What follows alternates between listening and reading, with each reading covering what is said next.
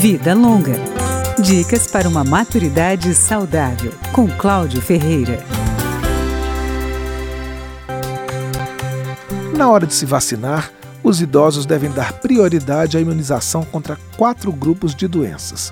Uma delas é a herpes zoster, que tem o mesmo vírus da catapora, como explica a infectologista Eliana Bicudo. Ele vai se multiplicar, vai escolher um nervo seu periférico, então pode ser nas costas, o nervo que fica entre as costelas, pode ser o conhecido nervo ciático, né, aquele que começa aqui na região da nádega, nas costas e vai até a ponta do pé.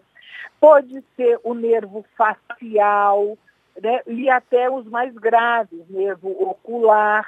A vacina é recomendada para quem tem mais de 50 anos e basta uma dose. Outra proteção importante é contra a pneumonia, que causa a morte de muitos idosos. São duas vacinas, Pneumo 13 e Pneumo 23, que protegem também contra meningite e sinusite. A doutora Eliana Bicudo explica como funciona a Pneumo 13. Basta uma dose e a seguir, seis meses a um ano após, é complementada com a pneumo 23. A pneumo 23, ela existe na rede pública, né? E, e, ela tem que ser repetida com cinco anos após essa primeira dose. A vacina da gripe deve ser tomada anualmente, porque nos maiores de 60 anos, a doença pode evoluir para sinusite, otite e até pneumonia.